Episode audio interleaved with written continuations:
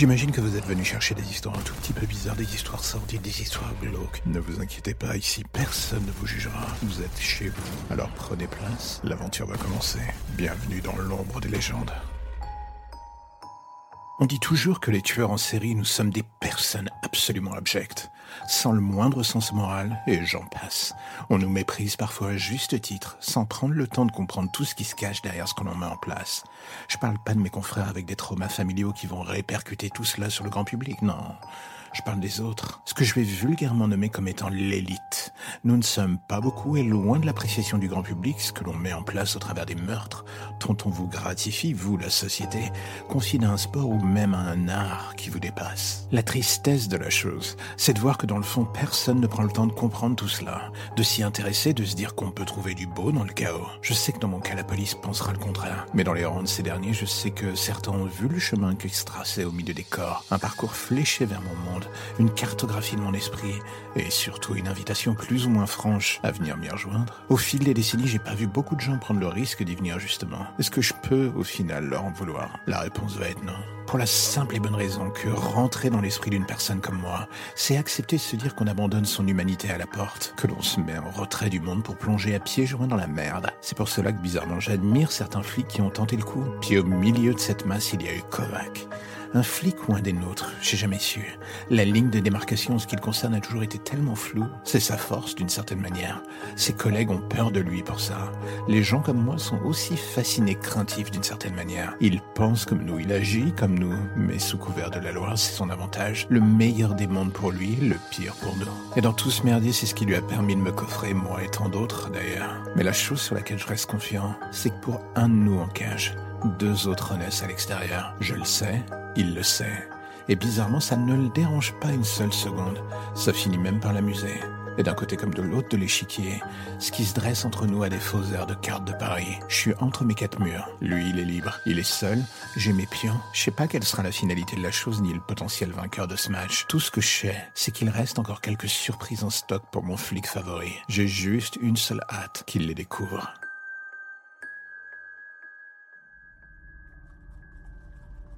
Et voilà encore un épisode qui se termine, je sais, vous êtes triste, mais ne vous inquiétez pas, je reviendrai bientôt avec de nouvelles histoires et de nouveaux contes un tout petit peu plus glauques les uns que les autres, ça ira crescendo, ça sera le bonheur, et je sais que c'est ce que vous attendez. Alors, mais entre-temps, si l'épisode du jour vous a plu, j'ai envie de vous dire, n'hésitez pas à en parler, n'hésitez pas à le partager ou à me faire des retours, vous avez l'adresse email pour ça dans la description de l'épisode. Et vous verrez, je ne mords pas, je réponds, pas toujours en temps et en heure, mais je réponds quand même. Allez, à bientôt.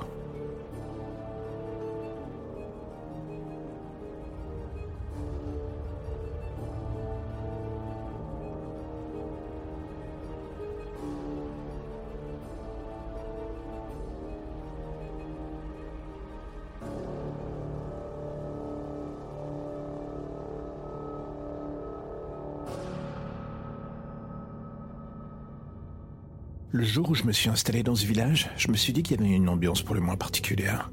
La France profonde, on va dire. Mais en tant que Parisien de base, j'avais besoin de couper le cordon avec l'énervement continu des grandes villes. J'avais découvert cette annonce pour la vente de cette maison sur le net. Un prix de rêve, une ville perdue dans un coin tranquille. J'allais pas y vivre longtemps, mais y passer six mois pour finir ce roman, c'était désormais la seule chose qui avait d'important sur mon planning. Je n'avais pour être honnête pas vraiment l'intention de me mettre à converser H24 avec les voisins non plus, donc ça serait boulot, boulot, boulot. En même temps, vu la moyenne d'âge, ça n'avait pas de grande chance d'être fou niveau conversation. Et voilà que d'un coup je me retrouve dans cette ville perdue en pleine forêt. Lors de ma première visite, j'avais trouvé l'ensemble presque pittoresque. Aujourd'hui, après une première semaine sur place et une ambiance climatique vraiment à chier, j'avoue Paris commence un tout petit peu à me manquer. Encore que j'ai le net, enfin, presque. Deux semaines plus tard, les voisins m'évitent toujours, mais je ne cesse de voir des allers-retours au bord de la maison pendant la nuit. Au départ, J'y portais pas trop d'attention, mais un soir en rentrant, la découverte de ce gamin tentant de regarder par la fenêtre finit par me coller une véritable frousse. Vous allez me dire pourquoi? Peut-être parce que je l'avais jamais vu et surtout son aspect avait quelque chose de digne d'un véritable film d'horreur. Alors que je tentais de l'approcher, il ne tarda pas à s'enfuir en courant. Et en faisant ça, il laissa tomber un sachet sur le pas de ma porte. En m'avançant, je pris ce dernier pour aussitôt me rendre compte qu'il était taché de sang. En l'ouvrant, à l'intérieur, il y avait des doigts coupés. Je sais pas pour vous, mais quand ce genre de choses vous arrive, la première réaction qui vous passe par la tête, c'est de prévenir la police. C'est là que je me rendis compte que les fils téléphoniques venaient d'être coupés. Un orage se préparant, je me dis que m'abriter et surtout m'enfermer à double tour, c'était la meilleure chose à faire en attendant. J'irai voir la police demain. Deux heures plus tard, l'orage prévu se mit en marche, encore plus fort que prévu. J'avais l'impression d'être en plein milieu de l'apocalypse. Je n'emmenais pas large pour être honnête, mais ce qui me foutait encore plus la trouille, c'était tous ces bruits à l'extérieur. Au milieu de l'orage, il y avait ces hurlements, ces grattements le long des murs de la maison. Et tout cela ne faisait que me remettre en tête le visage de ce gamin, ou accessoirement celui des voisins qui ne cessaient de regarder la maison bizarrement. Et c'est à partir de ce moment-là que tout finit par se dérégler. L'orage qui redouble d'intensité, et surtout ces bruits à l'extérieur qui continuent. Au début, ça se mélange avec l'orage, on pense qu'on hallucine. Puis vient le moment où les bruits sont dans le plafond, dans les murs et que ça gratte partout, partout. Je n'avais rien pour me défendre à part un couteau dans la cuisine. Vous allez me dire c'était mieux que rien, mais c'est lorsque je vis la vitre que je compris que ça ne ferait strictement rien. Ils étaient là, une dizaine, voire plus, des choses absolument hideuses. Ils n'avaient qu'une envie, rentrer. Et lorsque la première de ces choses brisa la fenêtre, je les vis s'engouffrer comme une horde fondant sur moi. Je ne sais pas du tout comment j'ai fait pour réussir à fuir. Je sais pas comment j'ai pu faire pour démarrer la voiture aussi vite sous cet orage. J'ai aucune idée de comment j'ai fait pour conduire encore une fois sous plusieurs kilomètres de pluie battante avant enfin de trouver un refuge de fortune dans une station-service. Tout ça quelques heures plus tard. Je garde un souvenir tenace de cette nuit, encore aujourd'hui. Ces visages, ces monstres. En fait, le lendemain, en revenant sur Paris, je reçus un coup de fil de la gendarmerie. Ils avaient découvert la maison dans un sale état avec du sang partout et plus aucune trace de moi. Autant dire que l'appel de routine me permit d'éclairer ma lanterne. Je n'avais pas fait de travail de recherche en venant dans cette ville. Si j'avais pris le temps de cela, j'aurais entendu parler de cette colonie religieuse hollandaise venue dans cette région il y a près de 200 ans. Un clan plus proche de la secte qu'autre chose. Les mœurs de ces derniers étaient pour le moins particuliers, assez d'ailleurs pour que leur réputation finisse par se ternir à vitesse grand V. Moins de 20 ans après leur arrivée, ils disparurent dans la forêt, ne devenant plus qu'une légende urbaine au gré des siècles. La gendarmerie ayant découvert le chaos de la maison, je ne pus m'empêcher de continuer de creuser de mon côté pour en apprendre plus. Depuis 200 ans, les disparitions était légion dans la région, justement. Les meurtres, les événements bizarres, tout y était. Même les Allemands, pendant la Seconde Guerre mondiale, avaient fini par déserter la région. Sous la pression de ces choses, l'ancienne propriétaire, elle aussi, avait vu ces choses. Je compris d'un coup beaucoup mieux le prix de vente si bas. Six mois plus tard, alors que j'avais vendu la maison et que je pensais avoir enfin tiré un trait sur ce passé, je reçus un nouveau coup de téléphone, encore une fois de la gendarmerie. La nouvelle propriétaire de la maison avait été retrouvée dans cette dernière, massacrée. Un détail avait frappé la police. On lui avait coupé les doigts, tous. Et là, d'un coup, je revis le paquet laissé par le gamin pendant la nuit. Une horrible pensée me traversa l'esprit en regardant ma main tenant le téléphone. J'aurais pu être à la place de cette femme. Mais là au moins, j'étais encore vivant. Et avec mes doigts surtout. Monde de merde. Et voilà encore un épisode qui se termine, je sais, vous êtes triste, mais ne vous inquiétez pas, je reviendrai bientôt avec de nouvelles histoires et de nouveaux contes un tout petit peu plus glauques les uns que les autres, ça ira crescendo, ça sera le bonheur, et je sais que c'est ce que vous attendez. Alors, mais entre-temps, si l'épisode du jour vous a plu, j'ai envie de vous dire, n'hésitez pas à en parler, n'hésitez pas à le partager ou à me faire des retours, vous avez l'adresse email pour ça dans la description de l'épisode. Et vous verrez, je ne mords pas, je réponds, pas toujours en temps et en heure, mais je réponds quand même. Allez, à bientôt.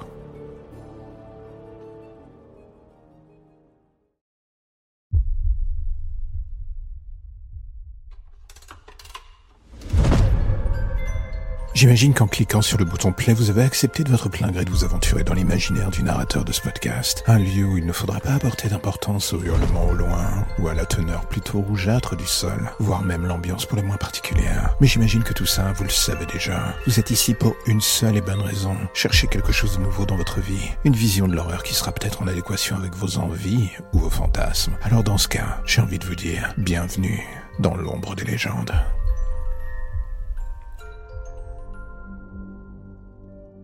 Quand la police arriva chez la famille Mitchell dans la banlieue de Washington ce soir de décembre, la logique aurait voulu que ça ne soit que pour un appel de routine. Un voisin avait mentionné des hurlements, sûrement une dispute de couple. Le genre de choses que les officiers pensaient pouvoir régler rapidement. Cela du moins c'était le scénario parfait. Celui qui se déroula sous leurs yeux était tout autre. Dès l'arrivée, et en posant un pied devant la maison, l'officier Sanders et son collègue Valdez eurent la désagréable surprise de voir un corps passer à travers la fenêtre du dernier étage de la maison.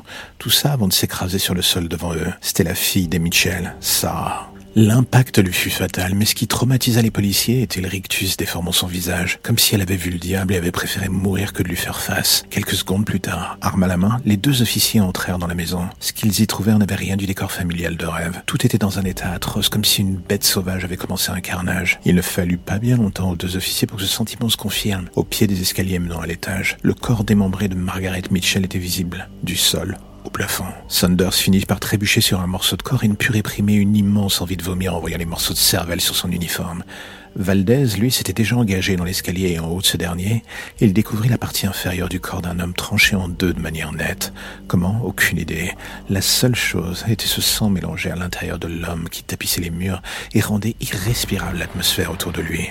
Quelques mètres plus loin, Valdez vit le reste du corps. C'était le père. Il avait sans doute tenté de ramper vers la chambre de sa fille, celle qui avait préféré sauter par la fenêtre que d'affronter le monstre responsable de ses atrocités. Et c'est alors qu'il pensait avoir tout vu, que la porte du fond du couloir s'ouvrit lentement devant Valdez, laissant apparaître un jeune enfant baignant dans son propre sang. La question qui traversa l'esprit du policier est ce qu'il avait vu les atrocités, sûrement.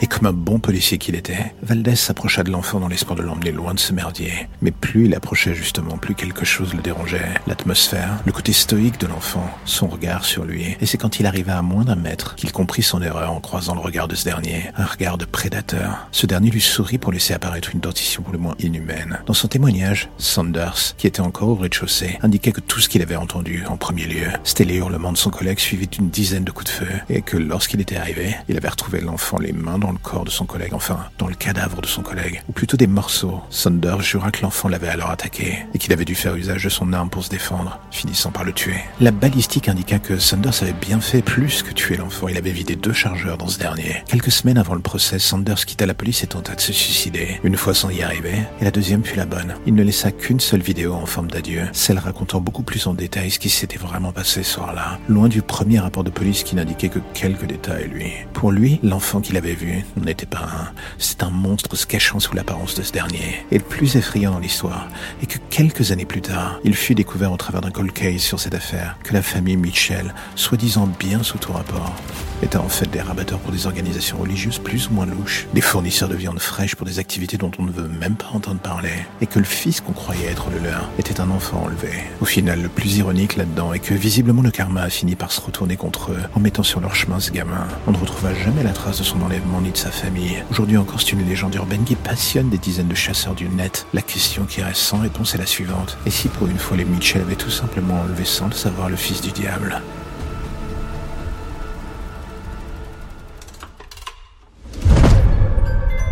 J'imagine qu'en cliquant sur le bouton play, vous avez accepté de votre plein gré de vous aventurer dans l'imaginaire du narrateur de ce podcast. Un lieu où il ne faudra pas apporter d'importance au hurlement au loin, ou à la teneur plutôt rougeâtre du sol, voire même l'ambiance pour les moins particulière. Mais j'imagine que tout ça, vous le savez déjà. Vous êtes ici pour une seule et bonne raison. Chercher quelque chose de nouveau dans votre vie. Une vision de l'horreur qui sera peut-être en adéquation avec vos envies ou vos fantasmes. Alors dans ce cas, j'ai envie de vous dire, bienvenue dans l'ombre des légendes.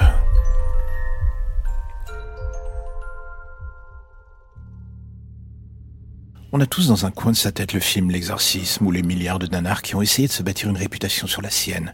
Le sujet même de cette pratique est le genre qui peut foutre la trouille à n'importe qui, pour la simple et bonne raison qu'on se dit que ça n'arrivera pas dans la vraie vie, du moins pas dans les mêmes proportions. Alors on est à l'abri, on se fait peur avec le cinéma, on se dit hop, la vie est belle. Le problème est que parfois le destin vient frapper à la porte et nous montre avec délice qu'on a eu tort. Prenons l'exemple qui suit. En août 2016, dans le nord de Londres, le jeune Kennedy Ife commença à se comporter de plus en plus bizarrement. Ce qui inquiéta sa famille, tout débuta par une douleur intense dans sa gorge, et à partir de là, tout partit en vrille. Il se mit à frapper son père, menaça même de se sectionner le pénis en hurlant qu'un python vivait en lui. Plutôt comique. Tout cela avant que sa famille finisse par le ligoter sur son lit pour éviter qu'il ne se blesse, lui ou eux d'ailleurs. Et c'est justement à partir de ce moment-là que tout part en couille la famille tenta dans un premier temps de le soigner à base de prières pendant les trois jours qui suivaient. C'est ce que l'on put lire dans les archives du procès. Son jeune frère Colin raconta à la police. C'était évident qu'il y avait quelque chose en lui. Nous étions tous certains que c'était un coup d'un démon. Ça a essayé de le tuer de l'intérieur. Alors du coup, on a dû le bloquer pour sa sécurité. Si on ne l'avait pas fait, il s'en serait pris à nous, ou bien on aurait tenté de se blesser. Les rapports de police diront un peu le contraire. Pendant les trois jours suivants, Kennedy y fait passer ses journées ligotées à son lit, sans la moindre attention médicale ou humaine d'ailleurs. Quand son frère finit par appeler les secours, le jeune homme était en déshydratation Il se plaignait de difficultés à respirer et fut déclaré mort sur site peu après l'arrivée des secours. Mais la chose prend une tournée encore plus glauque quand la police arriva sur site son frère. Colin tenta une résurrection de la dernière chance en hurlant des prières. Vous vous doutez bien que la chose se solda par l'incompréhension des secours et surtout la mort de son frère. Le mal était déjà fait. Et là, vous êtes en train de vous dire, toute sa petite famille doit être en prison? Et le plus drôle dans l'histoire, c'est que non. Les sept membres de la famille Ife furent accusés de maltraitance aggravée, d'emprisonnement et de torture ayant causé la mort d'un adulte. Et pourtant, le destin encore s'en mêler. L'autopsie montra que le corps de Kennedy comportait pas moins de 60 plaies. La nature même et complète de ce qui se passa pendant ces trois jours entre lui et la famille reste un mystère qu'on n'a pas envie de connaître. Mais le fait que certains membres porteraient eux aussi des plaies témoigne d'une violence des deux côtés. Interrogé par la police, un des membres de la famille avoua que les membres de cette dite famille magnifique et charmante se relayaient pour les sévices, enfin pour l'aider dans leur esprit. Mais ils nièrent être des membres d'un culte ou d'une société secrète, ce qui aurait pu, euh, comment dire, peser lourd dans la balance de la mort de cet enfant. Et à la grande surprise de tous, après une délibération de quatre jours, les sept membres de la famille furent acquittés de toute charge dans la mort du fils de la famille. Moralité, si votre petit frère ou votre grand frère vous fait chier, n'hésitez pas à maquiller sa sortie définitive de l'arbre généalogique de la famille en une session d'exorcisme qui tourne mal. Avec un peu de chance, la justice vous regardera dans le droit dans les yeux et vous dira banco, vous êtes libre. La lumière au bout du tunnel, voilà ce qui vous ramène enfin vers votre petite existence si tranquille. Plus d'ombre, plus d'histoire ou de légendes bizarres. Juste le quotidien qui revient frapper à votre porte en attendant de replonger d'ici demain matin vers de nouvelles zones pour le moins sombres. Vous avez déjà envie de revenir, je le sais. Mais patientez. Chaque chose en son temps.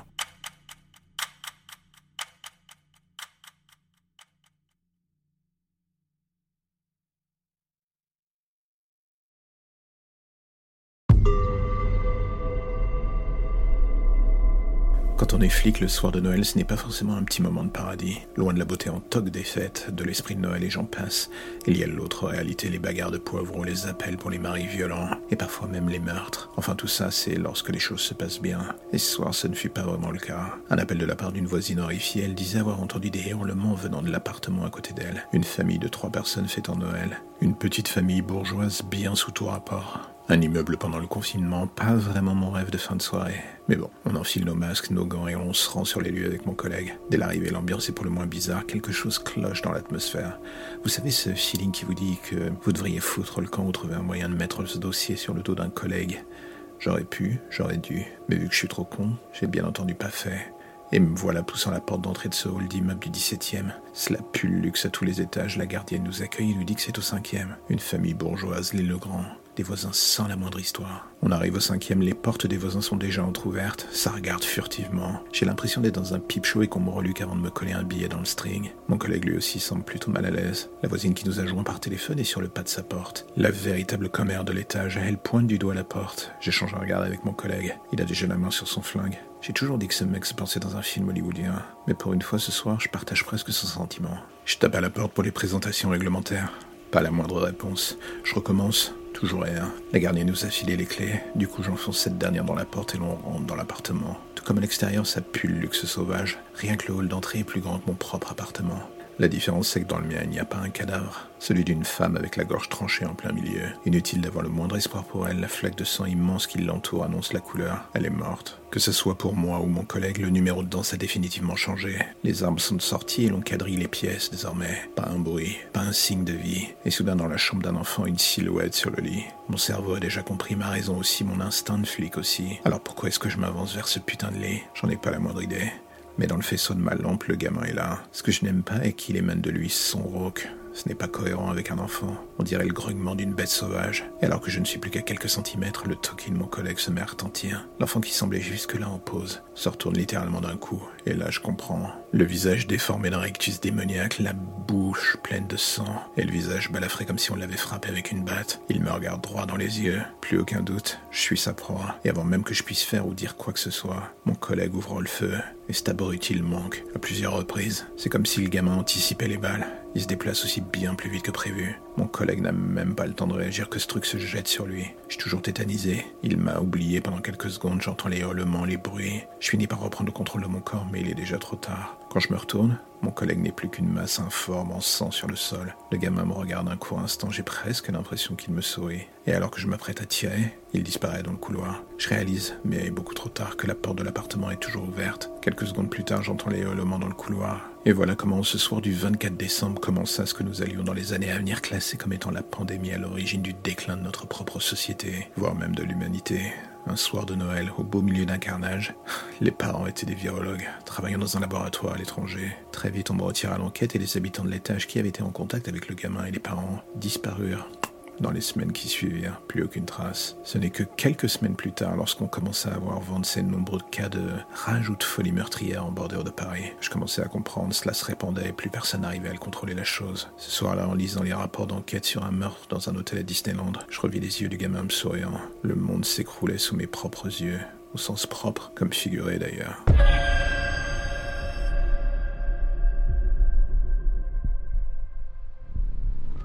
La logique voudrait que quand on croise des enfants, rien ne devrait nous glacer le sang. Absolument rien. Un enfant à la c'est inoffensif. Enfin, encore une fois, c'est la logique qui raconte ça. Moi, la logique, désormais, je l'emmerde. Je m'en méfie et si je pouvais, je me gênerais pas pour lui cracher à la gueule. Tant je sais que dans le fond, elle se fout de notre gueule, justement, H24. Je suis flic, et en 20 ans de carrière, ce que j'ai vu de déviant, malsain et pervers, c'était toujours chez des adultes. J'étais dans le lot de ces gens qui se disaient jamais un enfant ne fera de telle saloperie. Puis vint cette enquête. Une histoire concernant un marionnettiste dont j'ai fini par oublier le nom.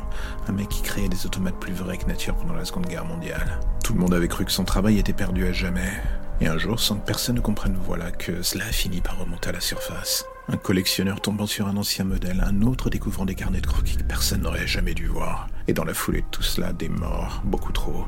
Pas de manière propre, non, du sale qui fait froid dans le dos, mais qui jusque-là restait encore un peu dans le cadre de mes limites.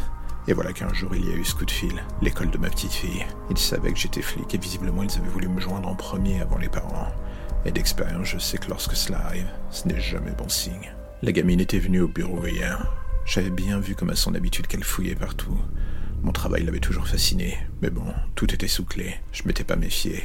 Mais alors que je faisais le trajet vers l'école, un mauvais pressentiment finissait par me ronger de l'intérieur. Tout ce qui se passait sur Paris en ce moment me dépassait. Les meurtres sur Montmartre, ce cinglé dans le métro et ce chirurgien qui se faisait fumer par les collègues il y a quelques jours. Et ce dossier du marionnettiste, j'en avais marre de cette ambiance. Et en arrivant devant l'école, je compris. Quelque chose allait de travers les ambulances, la police, les parents qu'on ne laissait pas rentrer. Un flic m'attendait devant la porte. Il me fit signe de venir. Son visage était absolument blême. On m'amena vers la directrice de l'école, une femme d'une cinquantaine d'années, le portrait type de celle qui semble avoir tout vu, tout vécu. Enfin, du moins jusqu'à maintenant. Je lui demandais où était Jennifer. Elle n'arriva pas à dire un mot. Elle était blême comme le flic devant la porte. Elle se contenta de me faire signe de la suivre. Et c'est en arrivant dans le couloir principal je compris la raison de tout ce merdier. Les ambulanciers sortaient des corps de la salle de cours. Des dizaines de petits corps mis à même le sol sous des draps blancs dans le couloir. C'était des gamins, mon cœur atteignait la vitesse limite possible. Je me voyais pas annoncer la mort de Jennifer à ses parents. Mais d'une certaine manière, cela aurait été moins pire que la vérité. En entrant dans la salle, je la vis, elle était assise sur une chaise encadrée par des policiers immenses. C'est en faisant un pas vers elle que je fus tétanisé en comprenant. Son visage plein de sang, sa bouche pleine de sang, ses yeux révulsés. C'était elle qui avait massacré sa classe entière. Dans un coin de la pièce, le professeur Blandin était en train d'être soigné à même le sol, enfin soigné. Elle lui avait arraché la gorge à coups de dents. Elle me regarda en souriant. Pour la première fois de ma vie, j'eus peur. Elle me souriait, elle lâcha cette phrase. Tu en as mis du temps. Qui était ce monstre? Elle voulut se lever et venir vers moi, mais les deux flics l'en empêchèrent. Ce qui me déstabilisait le plus, c'était de voir ces colosses la main sur le flingue. Tout ça face à une gamine de 10 ans. Je contrôlais plus rien et c'est ce qui me fit le plus peur. Un autre flic arriva à côté de moi. Ils allaient l'emmener. Je ne la reverrai plus, c'était certain. Et d'ailleurs, vu ce qui s'était passé, est-ce que c'était un mal? Mais c'est alors que je tentais de me raccrocher à ce que je pouvais que je vis son sac à dos au pied de sa table. Il baignait dans le sang et d'autres matières dégueulasses. Mais un détail m'attira l'œil. Il y avait quelque chose qui en sortait. Un personnage de bois. Je me jetai sur le sac.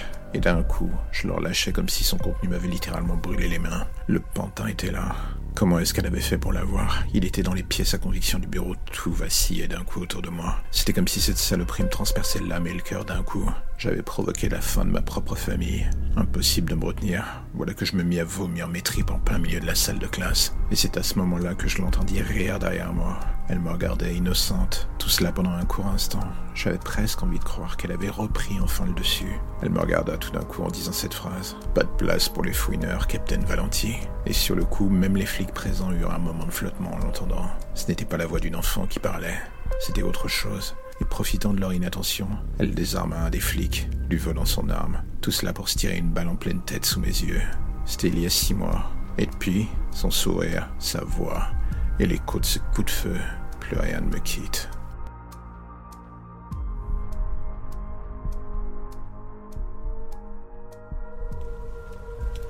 Chaque soir, elle est là, qu'il neige, qu'il vente, que le bruit de la ville soit assourdissant et donne envie de fuir. Rien n'y fait, elle est là, assise sur le capot de sa voiture à regarder l'horizon. Le tout en silence. Elle profite de je ne sais quoi au milieu de ce cafarnaum. On peut presque dire que la tranquillité qui se dégage d'elle a quelque chose de pour le moins réconfortant, ou déconcertant en fait. Pendant quelques jours, j'ai pris le temps de la regarder de loin. Elle aussi, on se tolérait. C'était un peu dans le fond comme si on se demandait qui envahissait le terrain de jeu de l'autre. On aurait voulu marquer son territoire d'une certaine manière. Mais je pense que très vite, l'un comme l'autre, on a compris qu'il n'y en avait plus au fond. On était en quelque sorte sur une zone de démarcation, à mi-chemin entre l'ombre et la lumière à regarder en spectateur la pièce de théâtre qui se passait devant nos yeux. Les gens ne faisaient plus attention à elle, ils m'oubliaient aussi. Et d'une certaine manière, ça ne me dérangeait pas une seule seconde. Il y a dans l'anonymat une certaine forme de libération. Je vais partout, je me balade, je me faufile, on me voit, on m'oublie, on me tolère. Un peu comme elle, d'une certaine manière. Il paraît que la plupart du temps, ce sont les humains qui nous choisissent. Je me suis toujours dit que c'était une connerie dans le fond. On se choisit sur un regard, une attitude, un truc indéfinissable. Et cela fait plusieurs jours l'un et l'autre qu'on tournait autour du pot. Et ce soir-là, en arrivant à côté d'elle, je vis qu'elle aussi n'attendait que cela. Quelqu'un avec qui partager l'instant, voire un peu plus. Et d'un coup, l'addition de deux solitudes finissait par former un tout. C'est con la vie. Comme la rencontre entre une femme seule et un chat, un soir sous la pluie, le tout en bordure du périphérique. Chaque jour, c'est la même chose. Tu me regardes, mais tu ne me vois pas. Tu la vois, elle, cette chose. Ton regard la transperce, il se focalise sur ce qu'elle t'offre. De l'émotion à la découpe. C'est un peu ce que je suis pour toi au final. Un morceau de ceci avec une grosse bouchée de tes pensées les plus secrètes. Je suis là pour donner vie à tes fantasmes. Dans l'immensité du web, personne ne t'entendra crier. Et ce, quelle que soit la nature de ton cri ou son point d'origine. Il n'y a rien en moi qui ne t'attire pas l'œil en surface. Mais une fois qu'il faut mettre les mains sous le capot, il n'y a plus personne. Tu n'as jamais été là en fait. Est-ce que je t'en veux? Non, dans le fond même pas. Tu es comme les autres, un instant un visage de passage et absolument rien d'autre. Tu donnes la direction, je te donne du plaisir et puis basta. Je voudrais bien qu'une fois tu t'arrêtes, tu regardes ailleurs, ailleurs que sur les parties les plus visibles de ma personne. Je ne demande pas forcément autre chose, et comme d'habitude, j'espère toujours pour rien. J'attends encore et encore. C'est un manège sans fin, tes fantasmes contre les miens. La nature des uns ne se mariant pas forcément avec celle des autres, mais comme on dit, on fait avec? On creuse du coup chaque jour un peu plus et l'idée même d'une certaine forme d'équilibre finit encore et toujours par s'éloigner. Et voilà qu'au final je suis là, bancal émotionnellement, vide sur plein d'autres points. Je me dis que d'une certaine manière tu l'es toi aussi. Mais pour moi c'est le cœur, pour toi c'est l'âme. Je ne sais pas pourquoi je rêve de trouver la formule miracle pour conjurer nos deux solitudes et en faire un tout. Mais la vérité c'est qu'une partie de moi fantasme pendant que le reste de toi s'en fout totalement. Et le matin, en te regardant partir en laissant l'argent sur la table basse, je me dis que tout cela est aussi vain que sans fin, du moins jusqu'au prochain SMS, signalant le départ de ta femme pour un séminaire.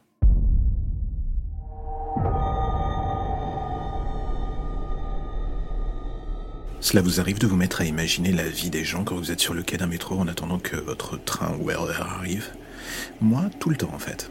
Et là, ce soir, alors que je me gèle les miches, je commence à tourner en rond au niveau de ce petit jeu.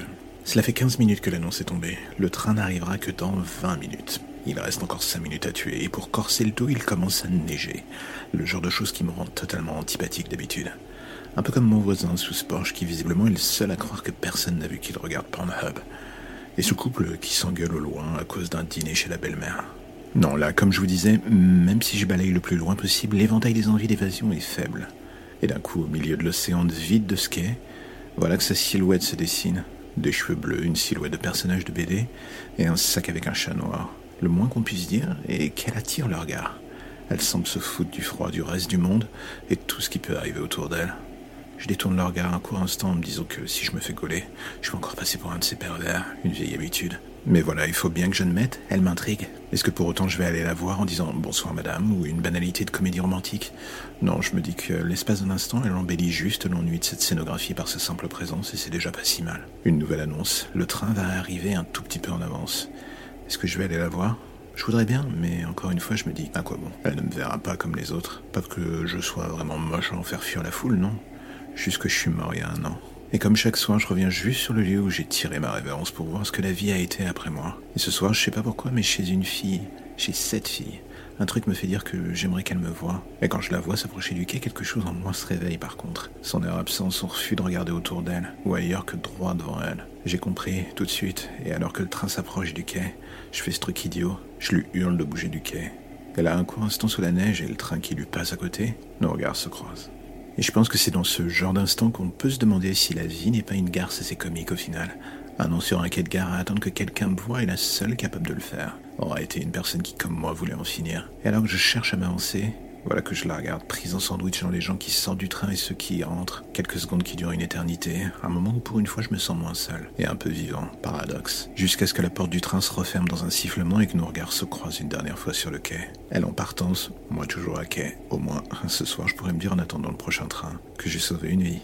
C'est déjà pas si mal, non?